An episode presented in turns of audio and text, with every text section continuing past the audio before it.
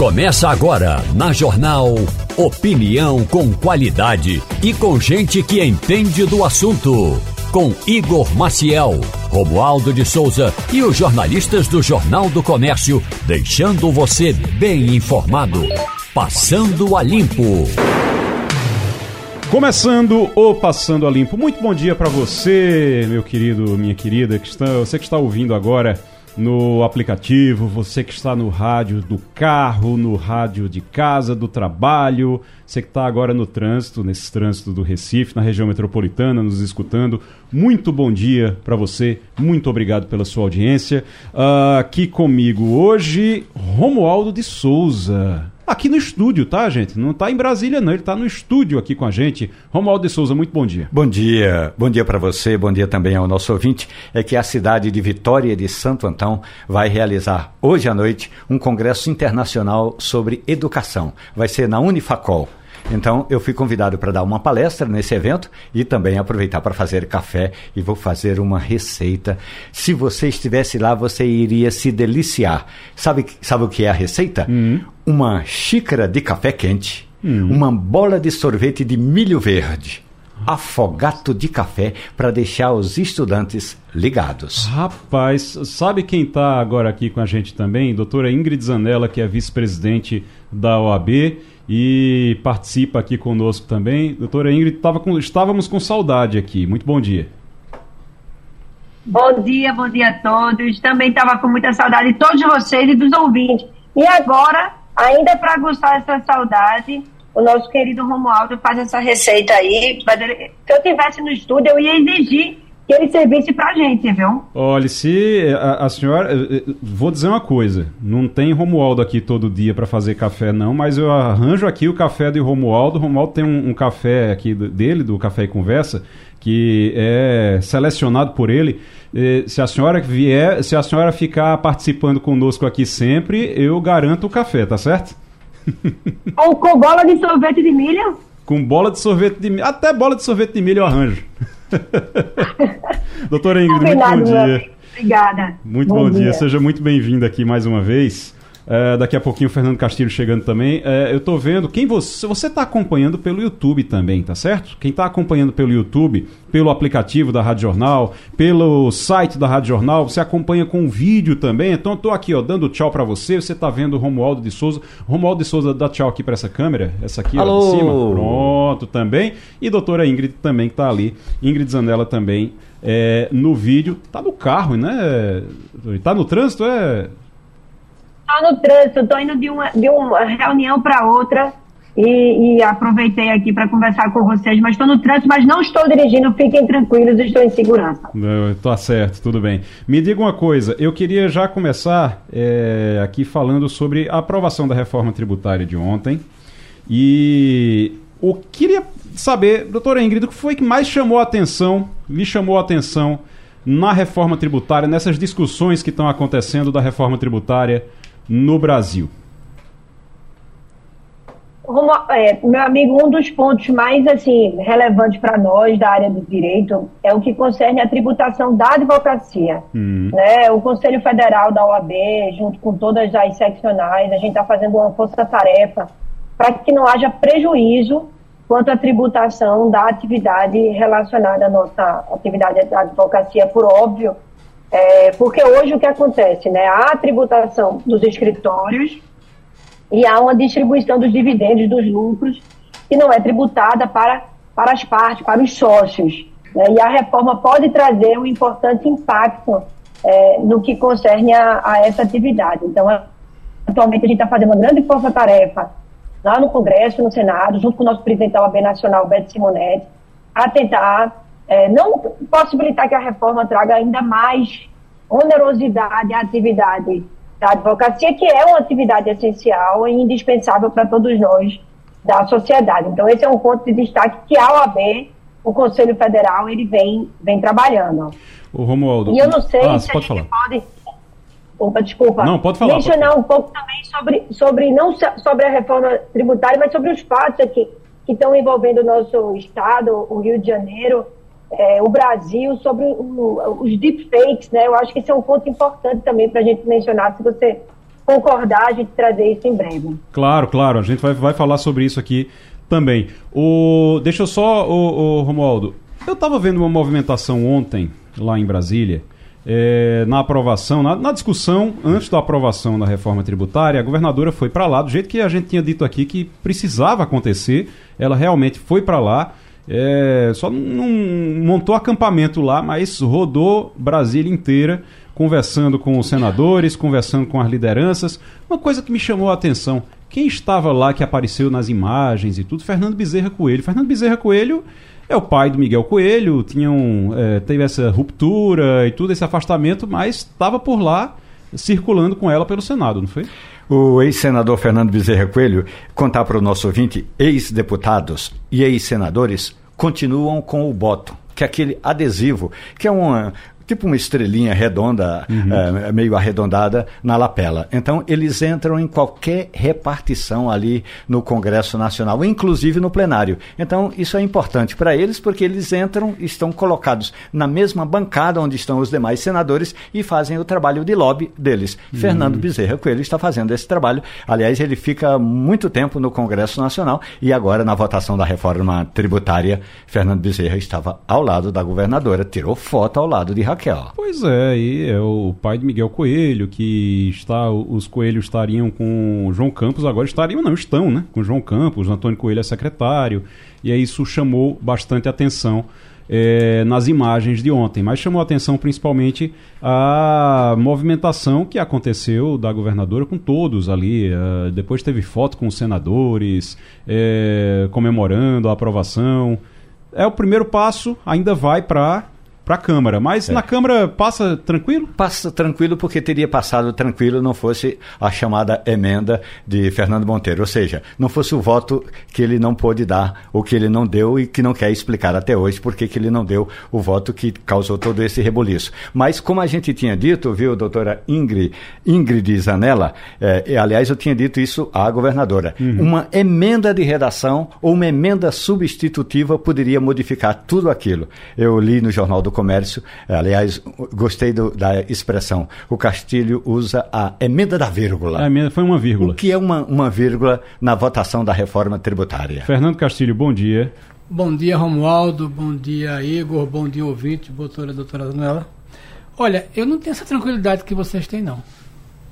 A julgar pela movimentação que está acontecendo pela indústria automobilística de São Paulo, o jogo vai ser pesado na Câmara e eu diria que ainda não terminou.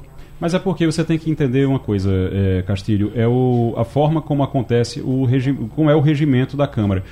Ele vai para uma votação, eu acho que é uma votação rápida, né, Romualdo? Não tem muito, não vai para a comissão, de novo. tem que passar pela comissão de novo? É, não precisa mais passar é. pela comissão. Entra em então, regime de urgência e tem duas entra votações. Entra em regime de urgência, vota, acabou. Sim, mas impede, nada impede que possa ter um tipo de, de de emenda? De tirar a vírgula, pode. por exemplo? Não, de, de, de tirar outra emenda. Ou de botar outra pode, emenda? Pode. Olha, pode, é, é, o que eu quero dizer é o seguinte: o preço da segurança é eterna vigilância, dizem os americanos. Não, não pode, não pode relaxar. Então, pode relaxar. o que eu quero dizer é o seguinte: é que esta negociação toda, essa energia toda que foi feita, não aconteceu por acaso e aconteceu em decorrência de um relaxamento. Então, o que eu quero dizer é o seguinte: é preciso estar muito atento a isso, porque é, a julgar pelo como reagiu a indústria automobilística de motores a combustão hum. no Brasil, a pressão vai continuar. Sim. O que a gente não sabe é o que está acontecendo, é o que vai acontecer daqui até essa votação. Então, é preciso ter muito cuidado com isso, é preciso ver, checar essa coisa, que isso é importante para Pernambuco, é importante para a Bahia, mas é importante para o Nordeste.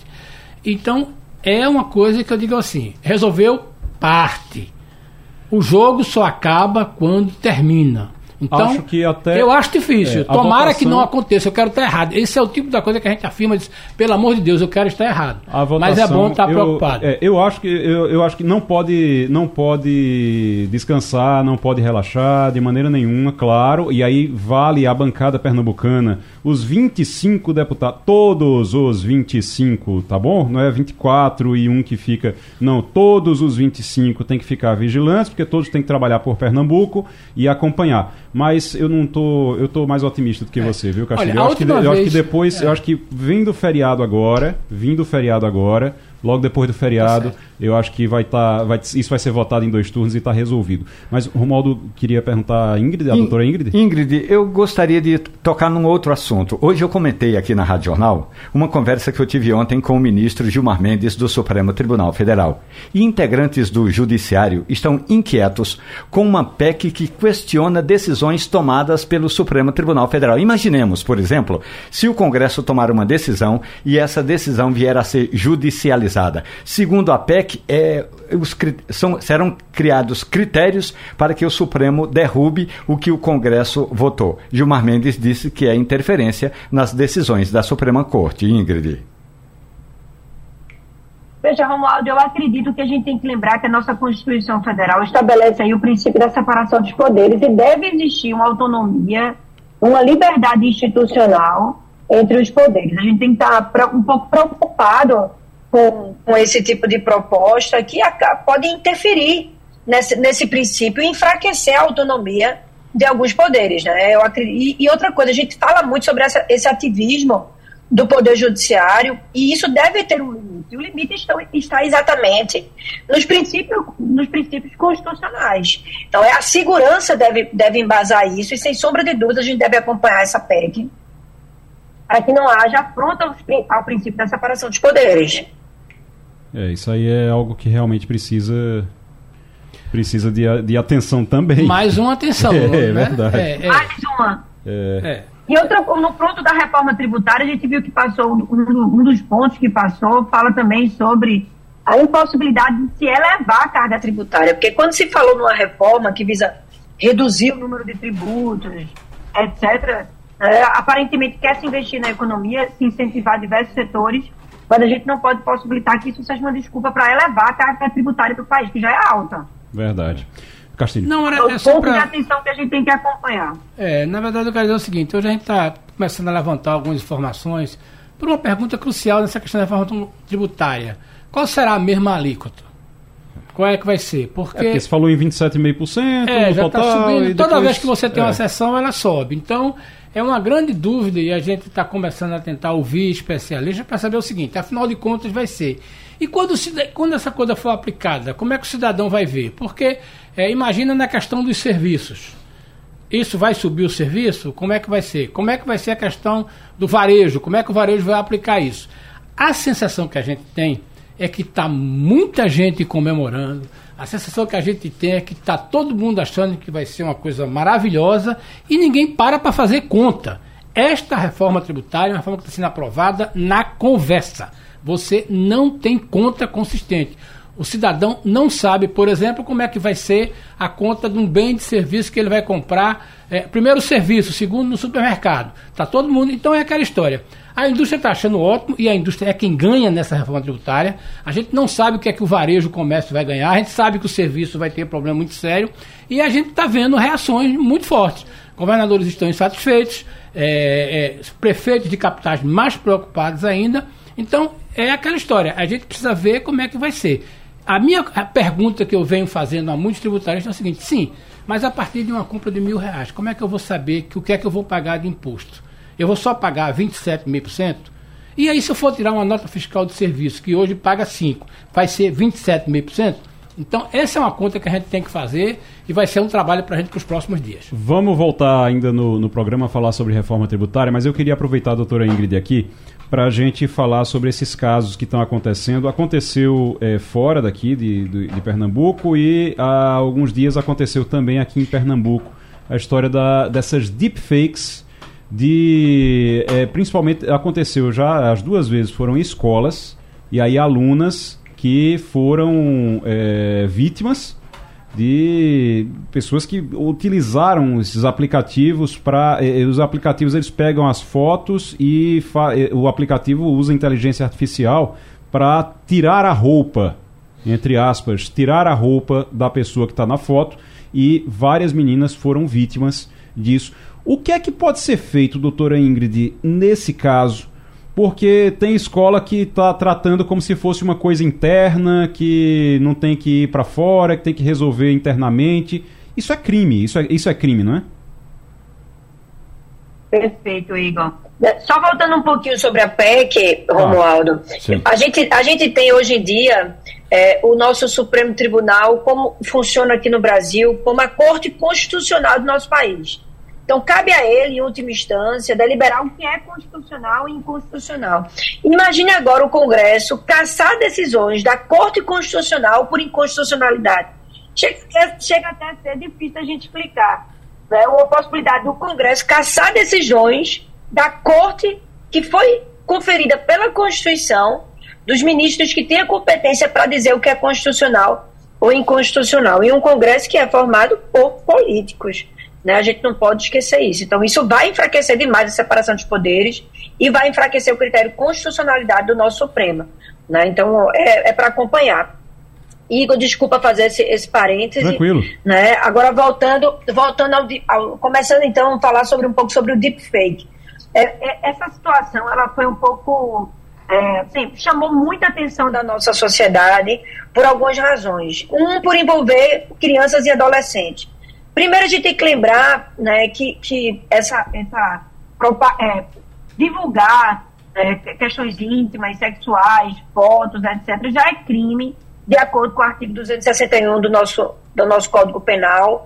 Crime, inclusive, punível com detenção de até um ano. Mas, é, ainda se for falso, ainda se você pegar uma imagem, uma imagem atributo de uma pessoa e fizer um fake nude isso também é considerado crime de acordo com o parágrafo único do artigo 261b.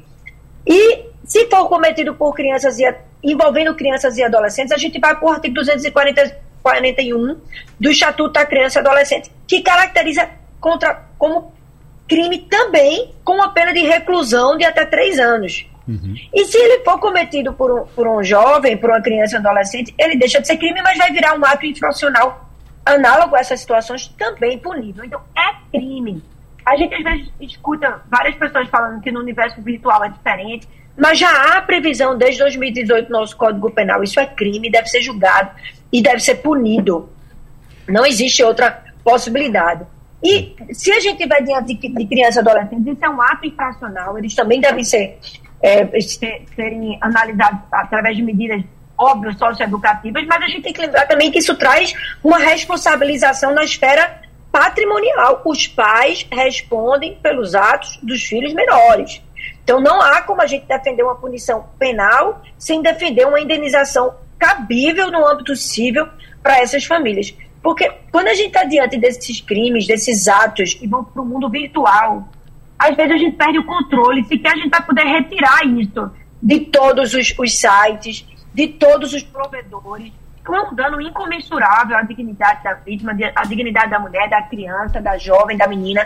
E a gente precisa entender é, e trazer essa cultura de, da criminalização no mundo virtual, porque não é uma brincadeira né, e traz consequências penais, civis, administrativas, se for dentro de uma universidade, uma escola. Deverá existir o processo disciplinar e danos enormes aí às vítimas. Ô, ô doutora Ingrid, eu, eu fico. A senhora falou isso agora e eu acho que a gente precisa reforçar. É, porque eu lembro que quando eu era criança, adolescente, eu tinha medo até de jogar papel no chão, porque a minha preocupação não era comigo, não tem problema ninguém, não tinha problema se alguém brigasse comigo, não. Meu problema era se minha mãe tivesse que responder porque eu joguei o papel no chão, então eu morria de medo disso. E os pais são responsáveis desse caso. Os pais respondem civilmente pelos atos dos filhos. Então, é, muitas vezes as pessoas vão perguntar, mas era uma criança, ela não tem, não tem patrimônio, não tem dinheiro, não tem salário. Mas ela não precisa ter, porque civilmente os pais respondem pelos filhos. Então, essa indenização, óbvio que deve cair aí sobre os genitores, que são os responsáveis, de acordo com o Código Civil, de acordo com o ECA, pela educação, fiscalização, né, pelo amor que é dado, que é dado aos filhos. A gente sabe, porque é muito difícil hoje em dia né? Todo mundo vive no celular, a tecnologia está tá muito acessível para todos de forma indiscriminada. Então a gente tem que ficar ainda mais diligente para o IA, para a tecnologia, para a inteligência artificial ser utilizada a favor da nossa sociedade. Imagina a gente está passando por duas grandes guerras no mundo, né? Está todo mundo é, vendo enchente, seca no lado, o país está passando por diversos problemas e a gente perdendo tempo porque crianças e adolescentes estão cometendo atos criminosos aí. É lógico que, que uma criança comete um ato infracional que é previsto como crime pelo Código Penal e pelo Estatuto da Criança e Adolescente, trazendo consequências enormes para a família. Eu estava lendo um testemunho de uma das vítimas do Rio de Janeiro, hum. a mãe querendo acalmar, acalmar a filha, que tinha 14 anos de idade, e a filha chorava, ela dizia que a filha chorava compulsivamente, dizendo, é meu corpo, né? Óbvio que está ali alterado pela inteligência artificial, mas as pessoas não sabem, meus amigos estão me vendo daquela forma. E você veja, a gente está diante de uma sociedade que se acomete tanto problema. Hoje em dia, o suicídio, a depressão, são doenças do século, infelizmente. Então a gente tem que trazer ainda mais paz com a inteligência artificial. Então eu, eu, eu prego exatamente para que esse tipo de ato tenha consequências para que a, gente, que, que, a gente possa dar o um exemplo. Como você disse, você tinha medo de jogar o papel no chão. As pessoas têm que é. entender.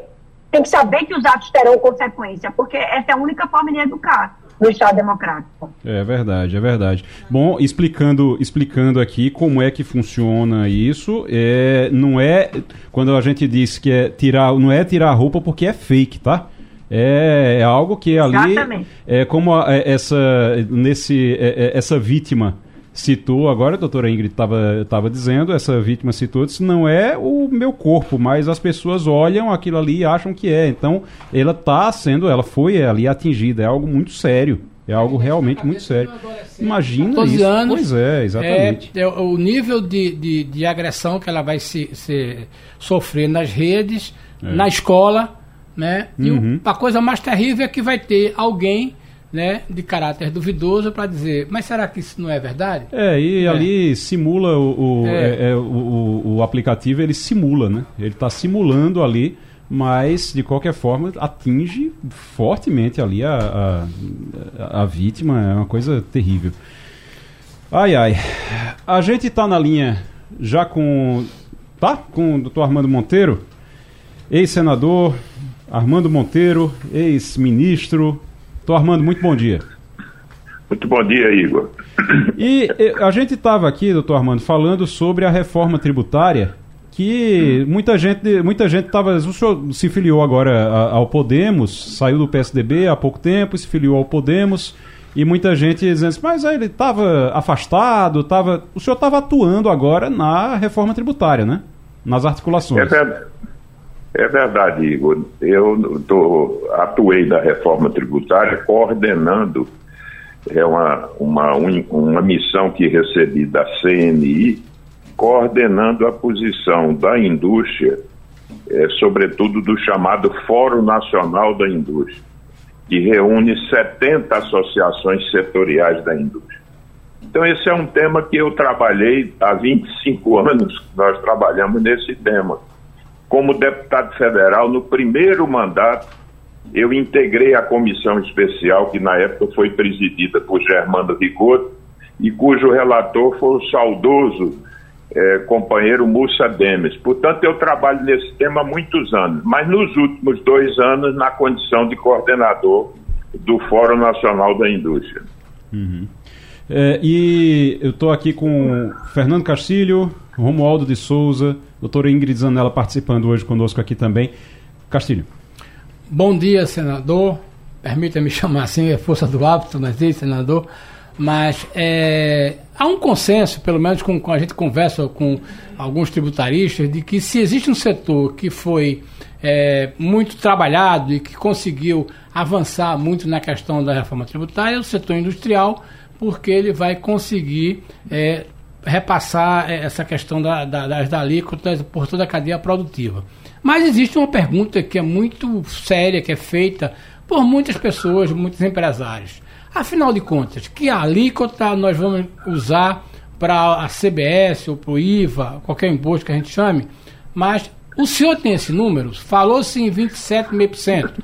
O, o, o ministro Haddad está dizendo que pode subir. Mas se eu perguntasse ao coordenador é, que número o senhor colocaria para essa alíquota que o cidadão vai pagar na hora que comprar um produto feito pela indústria? Muito bom dia, Castilho. É um prazer poder falar com você.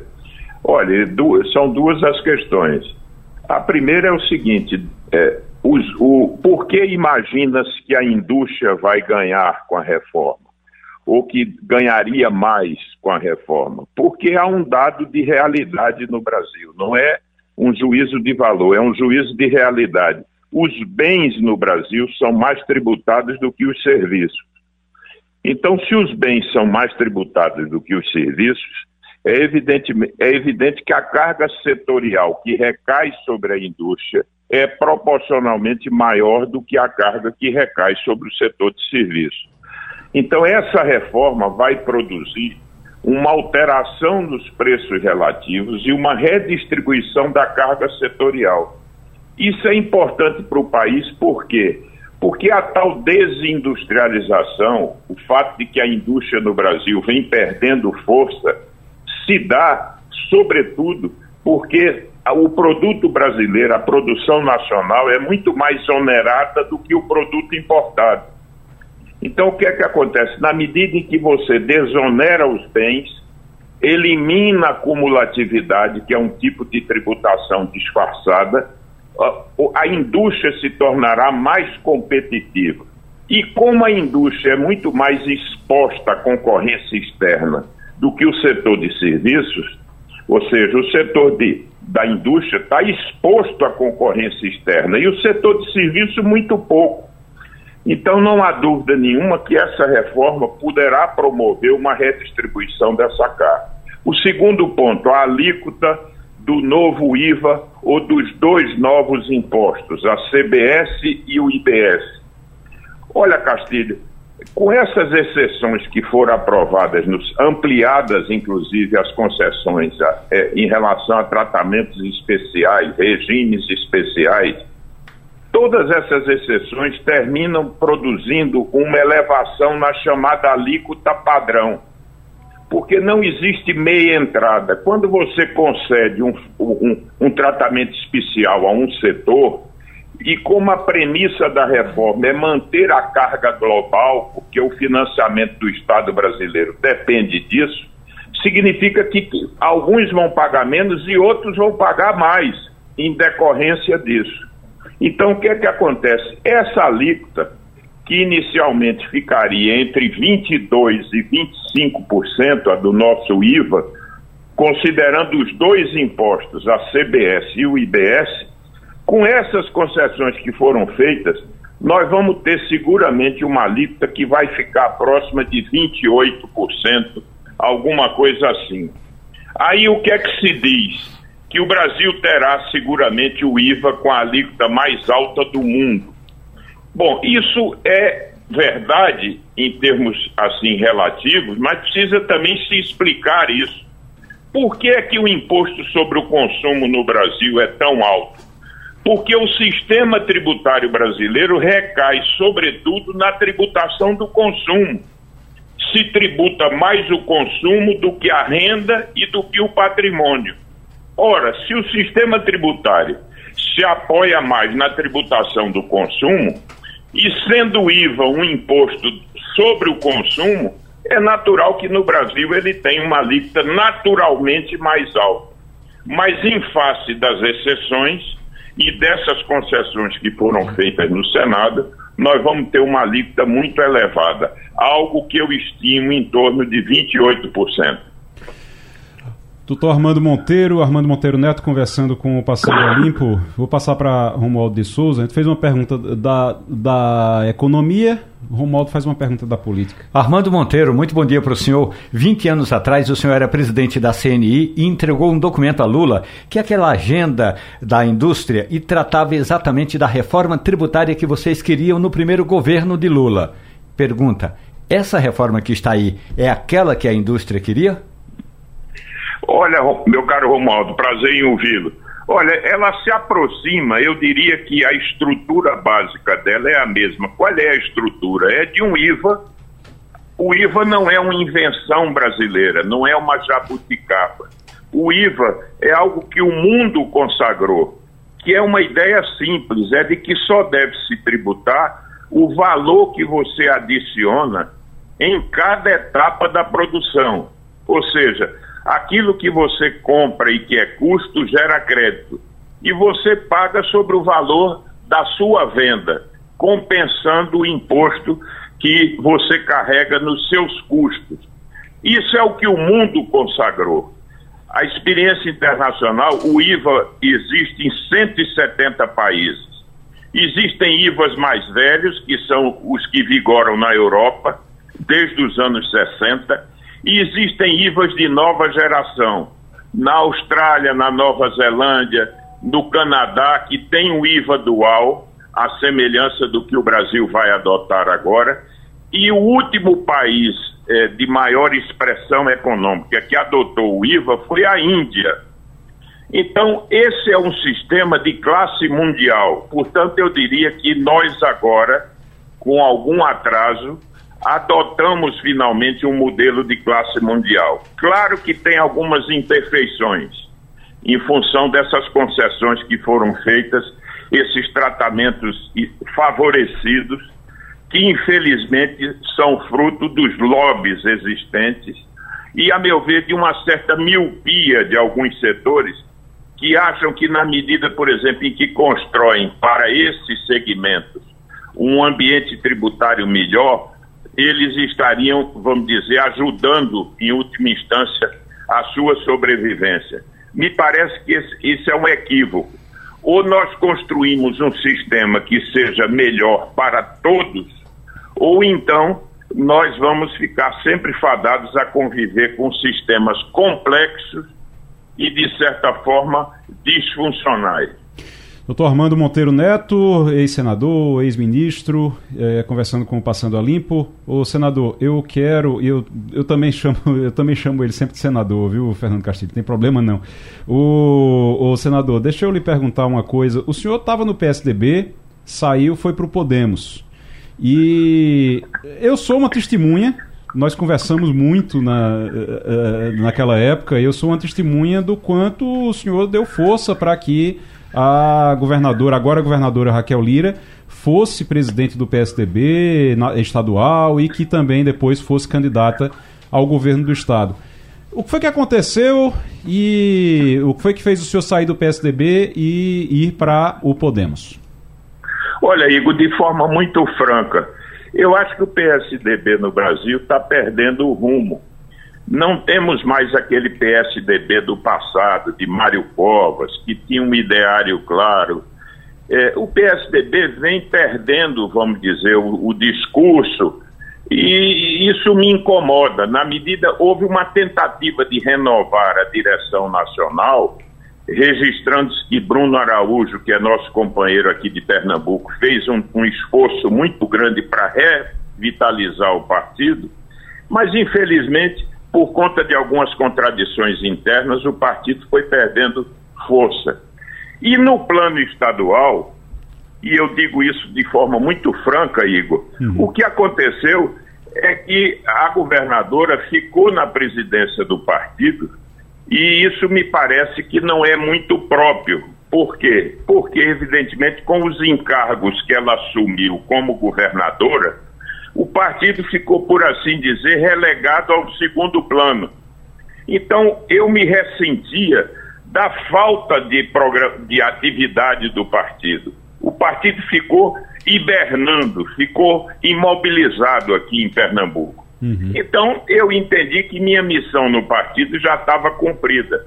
E volto a dizer: o partido aqui teve o, o, êxito de poder garantir essa, esse projeto novo que foi capitaneado pela governadora Raquel Lira. E, nesse sentido, foi exitoso o projeto.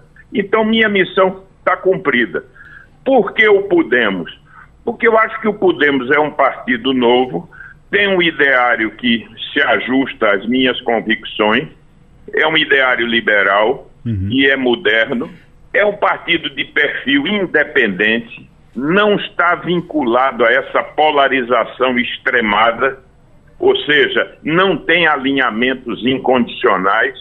Vou dar um exemplo.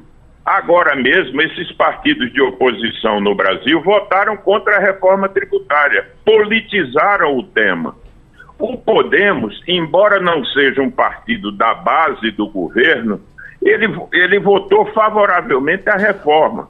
Então, essa característica do Podemos, de ser um partido independente, que não tem alinhamentos incondicionais, me agrada. E, por outro lado, em Pernambuco, você pode registrar o que eu estou dizendo, é um partido que vai crescer muito, porque tem quadros que são muito afeitos à questão municipal. Então, eu acho que nas eleições municipais o partido vai crescer bastante, é essa a minha expectativa, e eu espero, então, poder dar uma contribuição para fortalecer o partido aqui em Pernambuco. Muito bem. Só para encerrar, então, doutor Armando, é, o Podemos, ele apoia a governadora Raquel Lira em Pernambuco? E o Podemos está na base, essa posição é anterior, inclusive, ao meu ingresso. Uhum. O partido já tinha um alinhamento com esse campo político, que é liderado aqui pela governadora Raquel Lira, e, portanto, temos a responsabilidade de ajudar o governo aqui de Pernambuco. Agora, como eu tenho acentuado um pouco essa marca de maior independência do Podemos, o Podemos também, se depender de mim, ficará à vontade para cobrar também do governo uhum. algumas entregas que a sociedade, em última instância, espera. Portanto, é um apoio que não será um apoio amorfo, nem acrítico é possível que a gente possa contribuir mais às vezes, apontando eventualmente a necessidade de algum ajuste e, uhum. até, e até fazendo, evidentemente, alguma crítica. Entendo. Doutor Armando Monteiro Neto, seja sempre muito bem-vindo aqui ao Passando a Limpo. O senhor sabe que o, o espaço está sempre aberto para o senhor e vamos em frente. Muito obrigado. Igor, muito obrigado a você, a Castilho, ao Romualdo, dou um abraço aí em todos. Muito obrigado. Vamos direto para os Estados Unidos agora. O uh, Washington, Fabiola Góes, bom dia. Bom dia, Igor. Bom dia a todos. Fabiola, os Estados Unidos estão considerando que a faixa de Gaza deveria ser unificada com a Cisjordânia, sob a Autoridade Nacional Palestina, assim que terminar o conflito entre Israel e Hamas.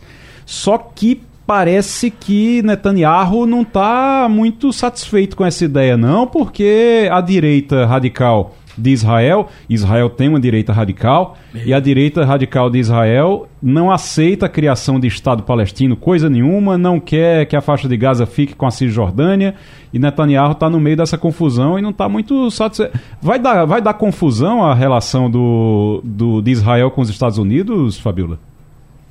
Olha, Igor, eu estou com uma impressão nos últimos dez dias que essas trocas de declarações entre os líderes de Israel e dos Estados Unidos, isso vai acabar dando ruim, viu? Porque eles não estão se entendendo. Os Estados Unidos estão sendo muito pressionados porque as imagens dos ataques de Israel no território de Gaza, eles mataram já mais de 10 mil civis, metade criança. Isso está pegando muito mal porque os Estados Unidos estão oferecendo, inclusive, armas né, e dinheiro para Israel se defender. Os Estados Unidos entendem que Israel tem que se defender, mas também entendem que a população de Gaza não pode sofrer do jeito que está sofrendo. Então, o secretário de Estado norte-americano americano Anthony Blinken esteve na região já pela segunda vez e deu uma declaração ontem muito afirmativa, muito contundente, dizendo que sim, que é necessário ter a criação do Estado palestino e isso seria a junção da Cisjordânia com a faixa de Gaza.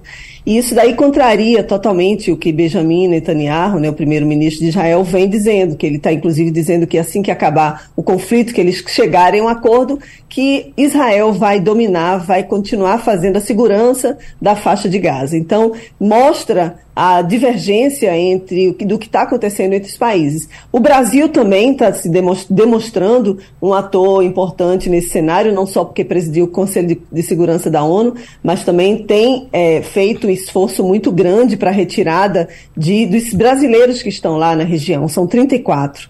E o, o ex-chanceler Celso Amorim está nesse momento na França, participando de um encontro com o presidente Emmanuel Macron e outros líderes do G7 e de outros países para discutir essa questão humanitária na faixa de Gaza. E o Celso Amorim tem dito que é um absurdo o que está acontecendo, que é preciso sim uma negociação, um cessar-fogo, para que possa, de fato, retirar esses civis. E o Egito já pela segunda vez fecha a fronteira de Gaza. Ontem reabriu de novo, mas tinha fechado no início da semana, porque havia é, líderes de Hamas dentro de uma ambulância. E Israel não está é, não está respeitando, vamos dizer assim, a legislação internacional e tem atacado áreas civis, inclusive ambulâncias, e matando civis que estão dentro dessas ambulâncias na tentativa de pegar os líderes do Hamas.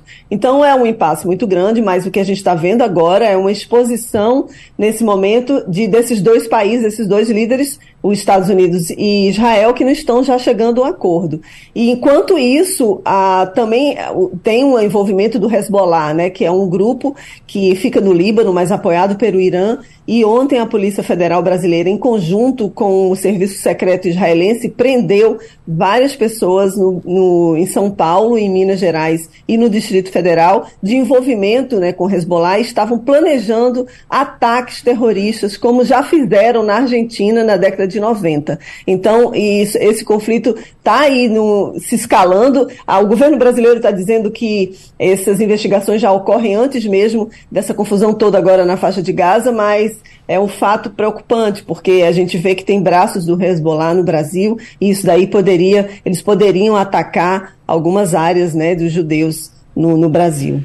E o nosso ministro da Justiça, que está é, preocupado em dizer que o Brasil fez tudo sozinho, que não tem nada a ver com, com Israel, que Israel que já fazia antes, que não tem. É, é, é, é sinceramente, o problema de Flávio Dino, o problema de Flávio Dino é o microfone. O problema de Flávio Dino é que, ao invés de focar naquilo que é importante, que é falar sobre a investigação e tentar desarticular essas células terroristas, se, se são células terroristas realmente ou se é um caso isolado, mas se tem células terroristas, ele precisa focar em desarticular isso, dar informação sobre essa desarticulação e não ficar ah, é, brigando com a Mossad com o governo de Israel para dizer se foi, quem foi, se Israel ajudou ou não ajudou. A preocupação dele é só essa, é ficar fazendo realmente firula na internet. Mas, Romualdo de Souza, Fabiola com Góes. Fabiola Góes. Fabiola, bom dia. Fabiola, ainda sobre essa prisão de supostos integrantes do grupo Hezbollah, a, a imprensa argentina hoje, toda ela, trata desse quesito, porque lá na Argentina, lá em Buenos Aires, houve vários atentados, inclusive um grande atentado numa mesquita. A informação que se tem é que aqui no Brasil também seriam realizadas realizados atentados em Mesquita.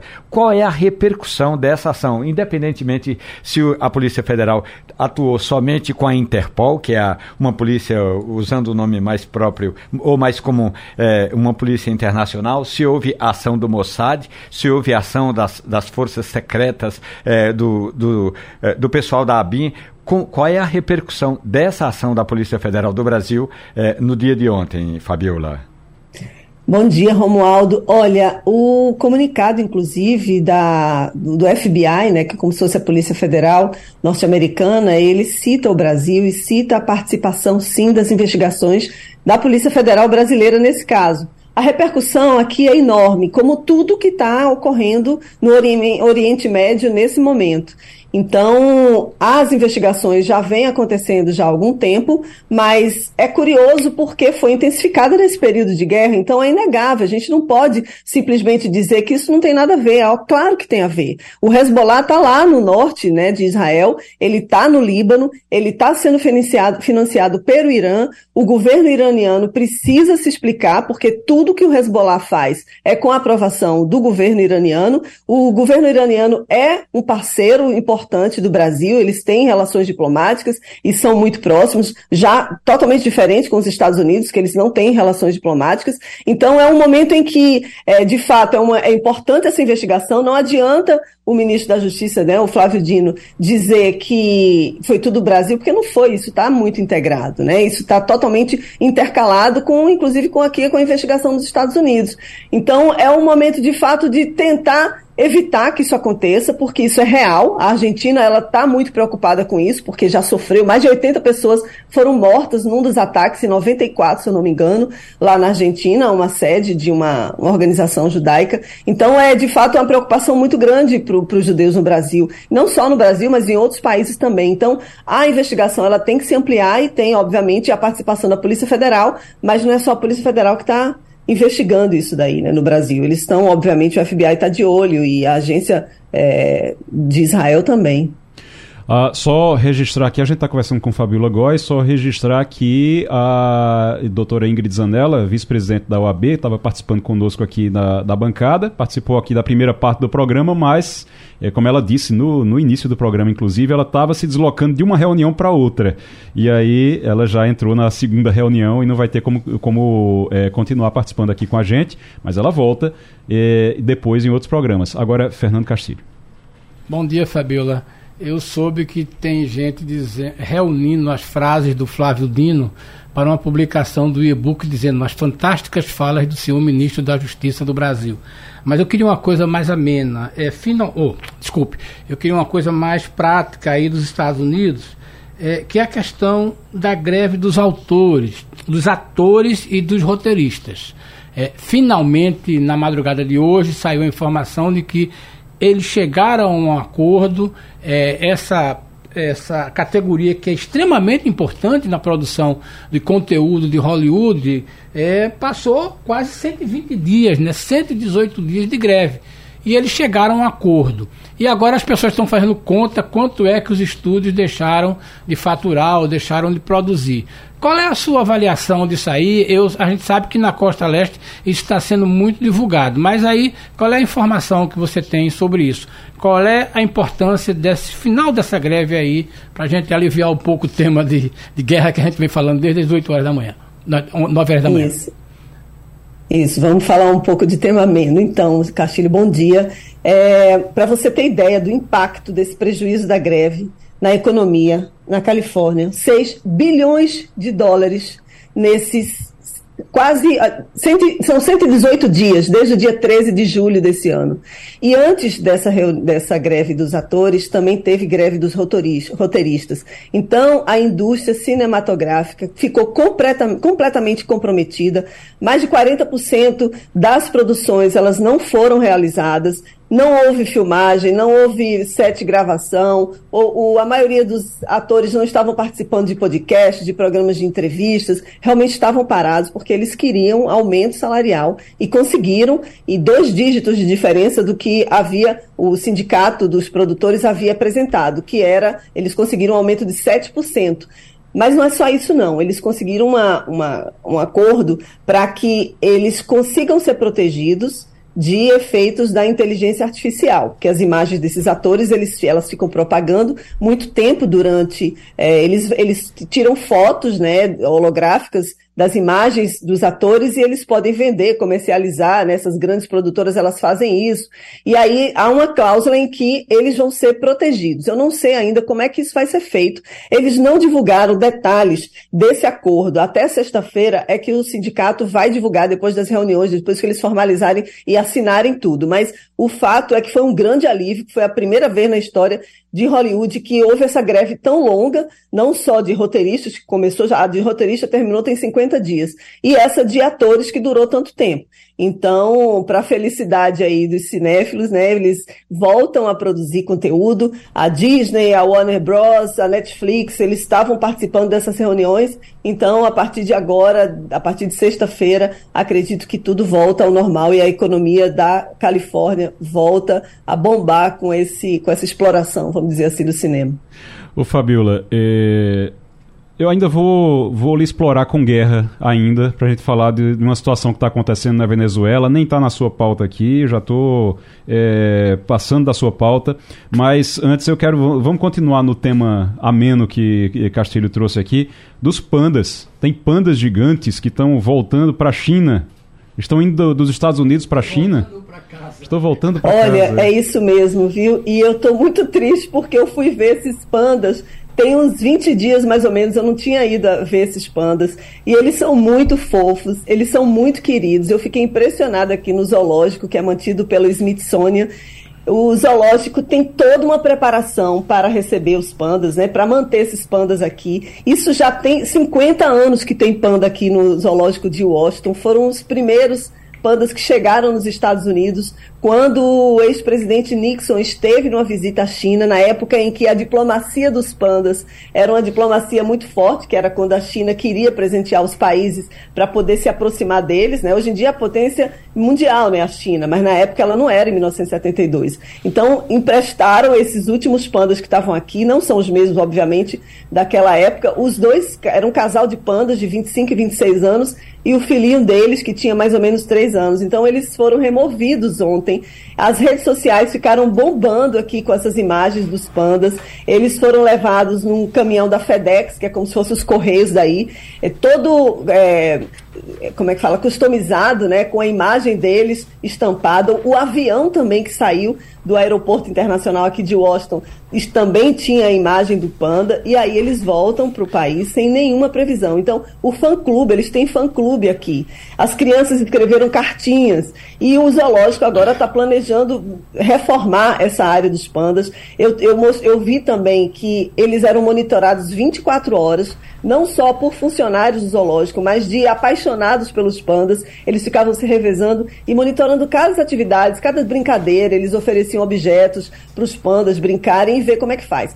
E como é que eles brincavam. Né? Isso daí faz parte de uma tentativa é, também de preservação dos pandas. Eles deixaram de estar na lista de animais em extinção e estão na lista de animais vulneráveis. Só existem na natureza é, 1.800 pandas e só na China. E tem mais ou menos 600 nesses outros zoológicos aí disparados pelo mundo. Mas aí a China está mandando todo mundo de volta para a tristeza, viu, dos moradores aqui de Washington. Esses três pandas saíram ontem aqui do zoológico. Rapaz, 23 anos teve gente que cresceu vendo os pandas lá e agora vai, agora vai ter que ir na China para poder, pra poder reencontrar os pandas. O Fabiola, antes de encerrar, deixa eu só. Eu tô. A, a guerra que me tira o sono não é a da Ucrânia nem a de Israel, mas a guerra que está me tirando o sono é, a, na verdade, a possibilidade de guerra aqui na América do Sul, no quintal do Brasil, a Venezuela que está querendo anexar 70% da Guiana.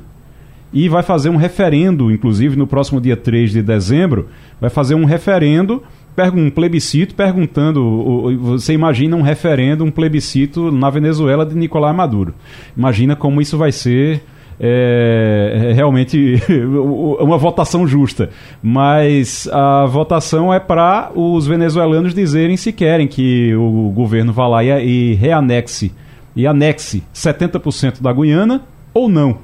E ele está dizendo que inclusive vai com tanques, se for preciso. Como é que vai ser isso? Porque ele estava agora com, fazendo as pazes com os Estados Unidos. Como é que é isso? Pois é. Se isso acontecer, eles não vão ter apoio dos Estados Unidos. Os Estados Unidos vão levantar né, de novo as sanções que eles estavam prometendo, né, acabar com as sanções, eles vão de fato impor novas sanções contra a Venezuela no momento em que o país vai ter eleição presidencial no ano que vem. Há acordo de fato para que os líderes políticos de oposição que estavam inclusive impedidos de participar que eles voltem a participar da campanha e aí agora o Maduro, pensando em anexar a Guiana, ele não vai ter apoio dos países da região, acredito que também do Brasil, mesmo que tenha uma excelente né, aproximação com o Maduro, nosso presidente, eu não acredito que isso seria de fato apoiado, mas a gente também não sabe, vamos ver o que, é que esse plebiscito vai, vai, como é que vai ser, como é que vai ser conduzido, né? Porque se for de fato conduzido com observadores internacionais, por exemplo, como a Organização dos Estados Americanos, é uma coisa. Agora, se for só a Venezuela fazendo simplesmente não vai ter credibilidade, porque é uma ditadura. Os Estados Unidos aqui, uma, das maiores democracias do mundo, né, em termos de potência de dinheiro, é sim, não de população. Os Estados Unidos, obviamente, não iam apoiar esse tipo de coisa. E fica complicado para a Venezuela.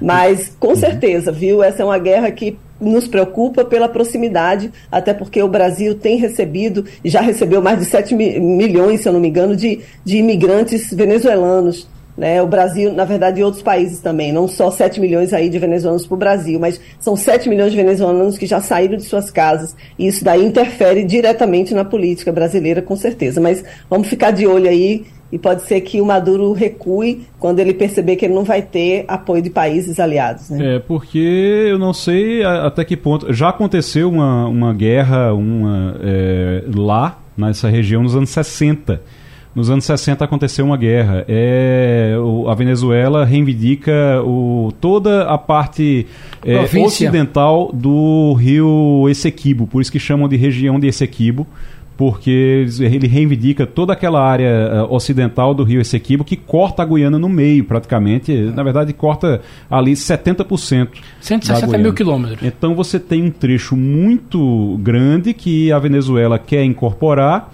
E tem, eu vou dar um, um, um pouquinho do molho dessa confusão. É o seguinte, sabe quem são? Lá tem muito petróleo, muito, muito petróleo mesmo. Sabe quem é que mais investe lá? A China. A China é, tem muitos investimentos lá na Guiana. Sabe quem é que também está lá dentro com muita força, principalmente com a Exxon, que, é a, que a gente conhece aqui como ESSO?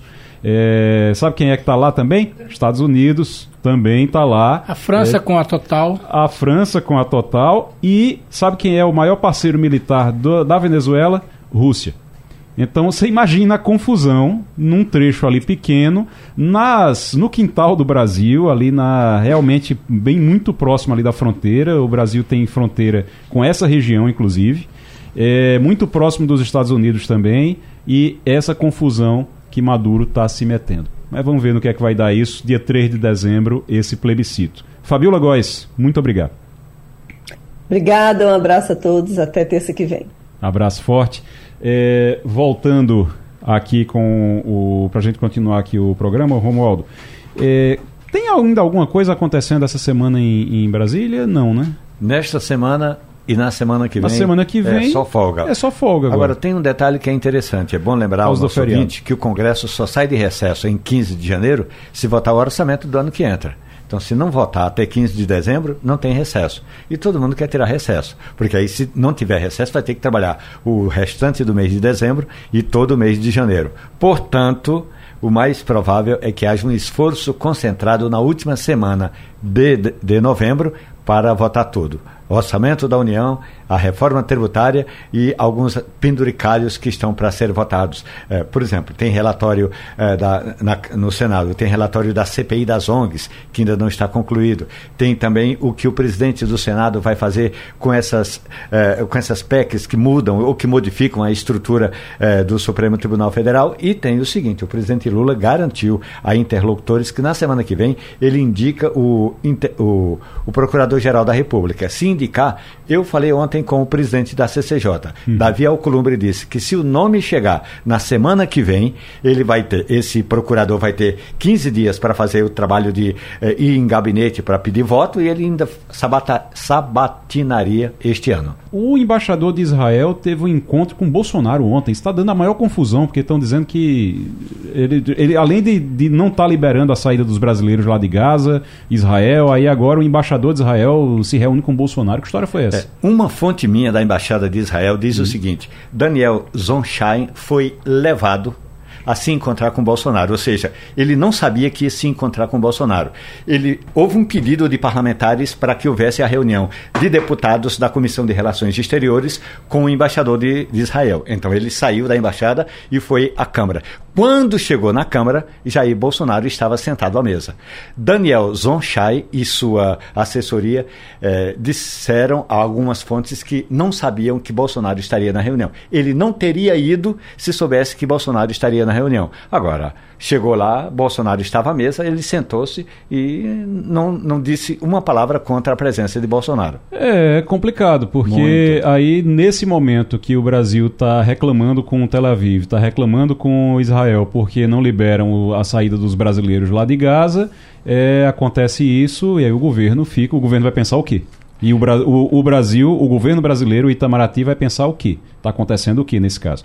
E Ele é bom foi... lembrar é bom lembrar que o Chile já expulsou é, embaixador de Israel, já teve confusão por conta disso, e aqui está por um fio isso também. E o Brasil já chamou Daniel Zonchai para, uma, para pedir explicações, pedir explicações, sobre declarações que ele deu no passado. Castilho, a, a gente viu que a vírgula entrou na reforma tributária e a vírgula colocou o carro a etanol naquele benefício para a indústria automotiva do Nordeste. Você só tinha para carro elétrico e aí só ajudava a BID na Bahia, porque faz carro é elétrico, mas não ajudava a Estelantes aqui em Pernambuco.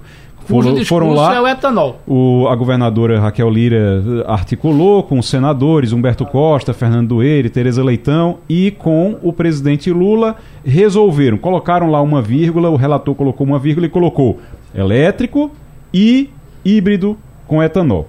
Ok, beleza, resolvido. Aí resolve a vida da Estelantes. Mas a BID já disse, opa, então vamos aproveitar isso aqui também. É, foi isso? É, a, a BID comunicou que vai investir na tecnologia híbrida, embora ela só trabalhe com carro elétrico, e que essa pesquisa vai ser o primeiro projeto de pesquisa técnica, né, operacional, na nova planta dela em Camaçari. Então é possível que além do carro elétrico da BID é, a gente tenha um modelo híbrido é, movido a etanol se possível com energia limpa. Então, esse vai ser o primeiro projeto. Embora saiba-se que outras empresas já estão começando a pensar isso, porque este foi sempre o grande discurso da Estalantes. Então, Nós apostamos é. no carro elétrico, uhum. mas apostamos mais no carro híbrido. E veja bem, só para finalizar. O híbrido a etanol, né? A etanol. O, o híbrido de cada, flex, quatro, de cada quatro carros que usam energia vendidos no Brasil, três são híbridos. O brasileiro parece que ter se inclinar para a questão do híbrido, que é uma porta de segurança. Rapaz, uma coisa que eu, eu, você tem que observar nos chineses é que eles não reclamam não. de nada, eles se adaptam. Pronto. Eles se adaptam a tudo. Então, só, botou uma vírgula lá e é híbrido, opa, ok, vamos ver como é que a gente ganha dinheiro também com híbrido agora. É isso aí. Vamos em frente. Felipe, bom dia. Salve, salve, Igor, equipe, ouvinte da Rádio Jornal, sempre um prazer falar com vocês. Rapaz, prisão de terroristas do Hezbollah no Brasil com a ajuda do Mossad, que é o serviço secreto da, de Israel. Agora, isso num dia que 60 deputados de esquerda publicaram um manifesto contra Israel. É, a confusão tá grande, viu? a confusão tá muito grande, é uma vergonha. E eles acabaram dando um azar, é, porque foram publicar o manifesto justamente é, no momento em que estava surgindo ali a informação de que o Mossad, a agência de inteligência de Israel, tinha ajudado a Polícia Federal a prender terroristas do Hezbollah em território brasileiro, quer dizer, atuando aqui no planejamento de um ataque à comunidade judaica no Brasil. Então, a gente é, tem um, um governo é, que tenta macular de todas as formas a imagem de Israel, tenta insinuar que Israel está cometendo um genocídio. Isso é repetido pela sua base aliada, quer dizer, o manifesto assinado por deputados do PT, do partido do presidente, e dos partidos aliados é, de, de esquerda. E eles é, não citam, inclusive, é, no manifesto, é, o massacre de 7 de outubro. Quer dizer, o mundo democrático inteiro, anteontem, quando se completou um mês do massacre, fez uma homenagem às vítimas, enfim, eu, aqui no meu trabalho jornalístico, reportei, fiz a cobertura, etc. Esses 60 deputados de esquerda ficaram lá caladinhos. Aí no dia seguinte eles falaram, ah, hoje completa um mês dos bombardeios israelenses, e não falaram por quê. Fica parecendo que Israel estava lá num marasmo, tranquilo, lá sabe do que mais? Vou bombardear Gaza. E é óbvio que não foi assim que aconteceu. E aí citam os números é, do Ministério da Saúde de Gaza, que é como se o Comando Vermelho ou qualquer outra facção criminosa lá do meu Rio de Janeiro, ou de qualquer lugar do Brasil, criasse assim Ministério da Saúde, da comunidade e tal, é, para plantar informações na imprensa de interesse deles. Então, o Ministério da Saúde de Gaza é o Hamas. Aliás, isso me disse até é, verbalmente, numa transmissão ao vivo, o porta-voz das Forças de Defesa de Israel, nascido no Brasil, brasileiro que o Lula não ouve, Major Rafael Rosenstein. Hum. É, então eles plantam esses números na imprensa, dizem ah, já morreram mais de 10 mil pessoas, já morreram mais de 10 mil crianças. E os lulistas, a esquerda brasileira, ficam repetindo esses números dos terroristas, daqueles que massacraram 1.400 pessoas, sequestraram 240, carbonizaram bebê, mulheres, é, é uma gente capaz de todos os crimes, obviamente é capaz também de mentir. É, então, é muito importante que haja uma cooperação internacional.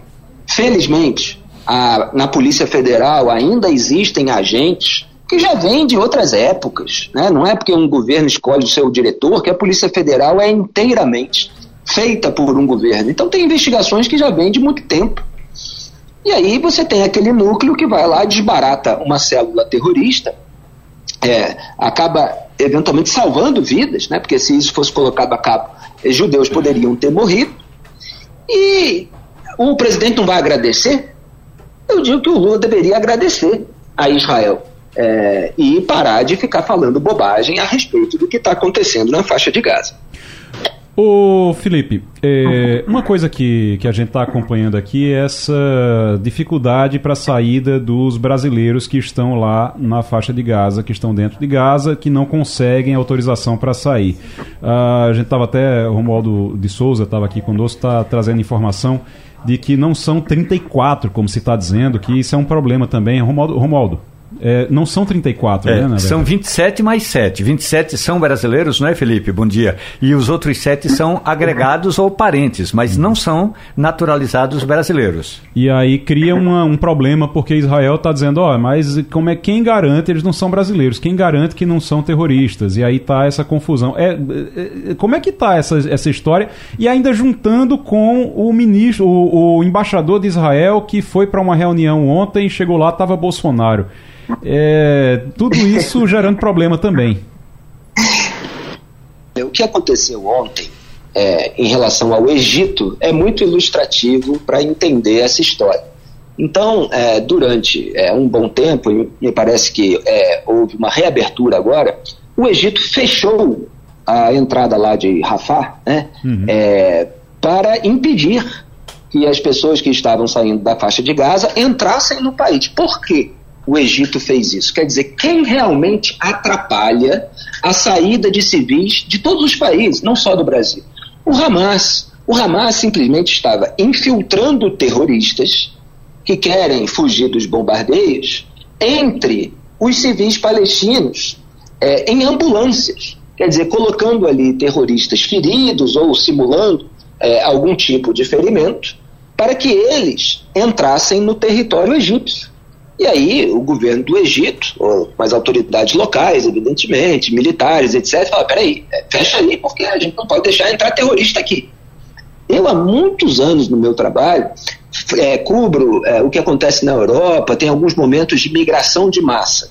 E eu sempre falo, olha, a dificuldade, o ponto nervoso do debate público europeu é, em relação a isso é como fazer a triagem para permitir pessoas refugiadas, pessoas é, que merecem ser acolhidas, é, imigrantes, é, no bom sentido do termo, é, é, distingui-los daqueles que podem entrar no país se aproveitando da situação para cometer crimes. Então, existe uma dificuldade inerente em relação a esse momento, em razão da perversidade do grupo terrorista Hamas, em fazer esse tipo de identificação. Então, o Egito está lá tomando todos os cuidados, porque o Hamas infiltra os seus terroristas, o Hamas usa civis de escudos humanos e o Hamas tenta impedir a saída, atirando e tacando até foguete, de acordo com, força, com as forças de defesa de Israel. E nos últimos dias, a gente tem noticiado isso, Israel está fazendo um esforço de abrir corredor humanitário. Tem uma estrada lá ao Salah, algo assim, é que está sendo aberta há três dias e aí se mostram as imagens aéreas dos civis palestinos, é, praticamente escoltados é, por militares israelenses, é, saindo por essa estrada do norte de Gaza em direção ao sul, que é o direcionamento da evacuação solicitada há três semanas pelo exército israelense. É, então, assim, é, fica aqui toda essa confusão de narrativas, desinformação e propaganda de que Israel estaria impedindo ou retaliando o governo brasileiro, sequestrando os brasileiros, e começa toda uma hipérbole retórica é, que ignora o dado da realidade que é a, a dificuldade de identificação, é, de escoamento em razão do terrorismo. E os países em torno estão preocupados. Se deixar terrorista entrar no solo deles, ataques serão cometidos? Então eles falam: pera lá. Felipe Moura Brasil. Obrigado, Felipe. Até a semana que vem. Obrigado. Obrigado a vocês sempre. Abração. Rapaz, está repercutindo muito é, nas redes sociais um vídeo que não dá nem pra gente reproduzir o áudio aqui nem nada, porque é, realmente tem um monte de. Mas é um vídeo do Antônio Fagundes falando sobre o, o exame necessário para detectar o câncer de próstata. E aí eu vou perguntar a vocês aqui, vocês já fizeram o exame esse, esse ano? Novembro Azul, então... É, tem que fazer pelo menos uma vez por ano. Normalmente a gente aproveita para fazer quando faz os exames de sangue. E aí todo médico, pelo menos o médico clínico que eu trabalho, o que, eu, que me atende, ele pede o PSA. Felizmente até agora o PSA está muito baixo e eu não tenho tido necessidade de maiores cuidados. Agora, isso não impede de dizer que é, talvez o melhor começo seja esse mesmo. Se você vai pedir algum exame, se você vai fazer algum exame de sangue, no próprio exame de sangue que você vai fazer para qualquer coisa, você pode pedir para seu médico incluir um PSA e você é, vai ser atendido. O problema da, do PSA câncer, é um exame de sangue. É um tá? exame de sangue Não que tem... detecta os primeiros sinais de possíveis evolução na próstata. É, e aí, é, em casos que essa, esse, esses números do PSA se aproximam de 2 ou 3 até 4, é necessário o famoso toque retal. Que alguns homens têm preconceito muito grande contra isso, acham que é uma violação de sua integridade, mas é uma questão médica, é a mesma coisa você acontece no novembro, no novembro rosa, outubro, quando você, outubro rosa. outubro rosa, quando você tem que fazer o exame de câncer de mama. O que a gente precisa dizer é o seguinte, gente, isso mata. E o que é pior, mata com dor. É, nós temos colegas, nós tivemos companheiros, nós conhecemos muitos colegas que perderam a vida pelo câncer de próstata, não antes de passar pelo menos seis meses de sofrimento e ter que tomar quimioterapia, radioterapia. O problema dessa doença é que ela é silenciosa, você identifica ela, mas quando ela é necessária, que você precisa de tratamento, além da cirurgia, o tratamento é muito dolorido. Então é importante isso. E é, o Brasil tem uma incidência alta e é aquela história. Já que você vai fazer um exame, pede logo o exame de sangue aí do PSA, que você ajuda muito para se monitorar. Romualdo de Souza, você já fez o exame esse ano? A cada seis meses. Nos últimos dez anos, eu sou monitorado por uma universidade do Canadá e todos, de seis em seis meses, eu faço um check-up completo, inclusive com toque. Eu acho que é fundamental e deveria ser feito em praça pública para os homens pararem de ter vergonha de uma praça... necessidade tão grande como essa. É verdade, é necessário Agora, em praça pública, não, né? Não, acho deveria... que ele tá, o que ele está dizendo é o seguinte: numa, num equipamento, né, Romualdo, que pudesse ser acessível a todo mundo em praça pública. É, que, que seja acessível. Eu acho que é, realmente é necessário. Tem que fazer, gente. Tem que fazer, porque é algo que realmente assim afeta muito, afeta muito a vida da, da, das pessoas, lógico é, quando o, o, câncer é uma doença muito é uma doença silenciosa, nesse caso é muito silenciosa. E quando você se você não, não descobrir pelo exame, isso que Castilho estava falando, que Romaldo está dizendo, é muito importante. Quando você não descobre pelo exame, quando você descobre só quando tem algum sintoma, é. já não tem mais, é, já fica muito difícil. Tem que fazer pra, a cirurgia tratar. Já fica muito difícil para qualquer outro tipo de tratamento. Às vezes cirurgia não, não, já não vai adiantar. Então é algo que realmente para a cirurgia adiantar, para o tratamento adiantar, tem que ser descoberto com antecedência, tem que ser descoberto antes, o, o, o, quanto antes. Então é muito importante, muito importante fazer o exame. E é interessante porque esses, esses vídeos, ele é um vídeo feito por um portal de humor é, junto do Antônio Fagundes num portal de humor, mas tratando como algo sério, realmente, e chama muito a atenção. E chama a atenção ao ponto de a gente estar aqui discutindo esse assunto. Isso é muito bom. Só uma informação complementar. No ano da pandemia, 2021, 47 mil homens morreram de câncer de próstata, segundo o Ministério da Saúde. Nossa, 47 mil. Mil. Porque no, além de tudo teve a pandemia, ano, a pandemia, não fizeram, não, ninguém é vai fazer aí. exame. Eu tô vendo aqui o número do 22, mas não tenho ainda. Não faz mas... o acompanhamento é de, que tem que fazer. É. O Romualdo fez até no, no, na pandemia, Romualdo? Fiz na pandemia o tempo na todo. Pandemia, né? É, é, faz 10 anos que eu faço de 6 em 6 meses. É bom lembrar também que, principalmente quando você tem é, caso na família, aí aumenta muito a, a chance. A gente conversou com um médico aqui agora há pouco sobre isso, agora há alguns dias sobre isso, e ele disse aumenta muito a chance. Então, quando tem um parente de primeiro grau, pai, irmão, é, alguém que já teve precisa realmente fazer o exame com muita, com muito mais frequência, inclusive, para garantir que a detecção vai ser precoce, vai ser antes para poder tratar de forma adequada.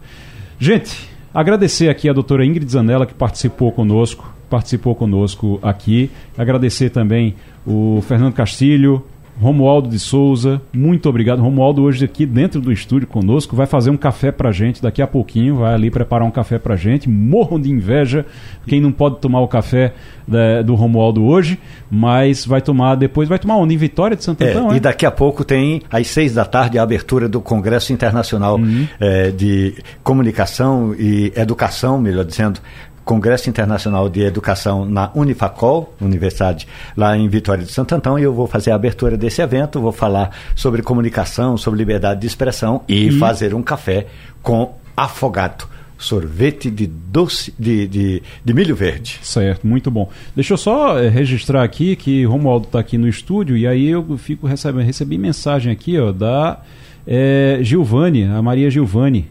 A Nica, né? Nica. Nica. Mandou aqui, passando a limpo tá show, Romualdo lindo. Tá vendo, Romualdo? Valeu, gente. Obrigado a todos. Amanhã tem mais Passando a Limpo. Até amanhã. A Rádio Jornal apresentou opinião com qualidade e com gente que entende do assunto. Passando a Limpo.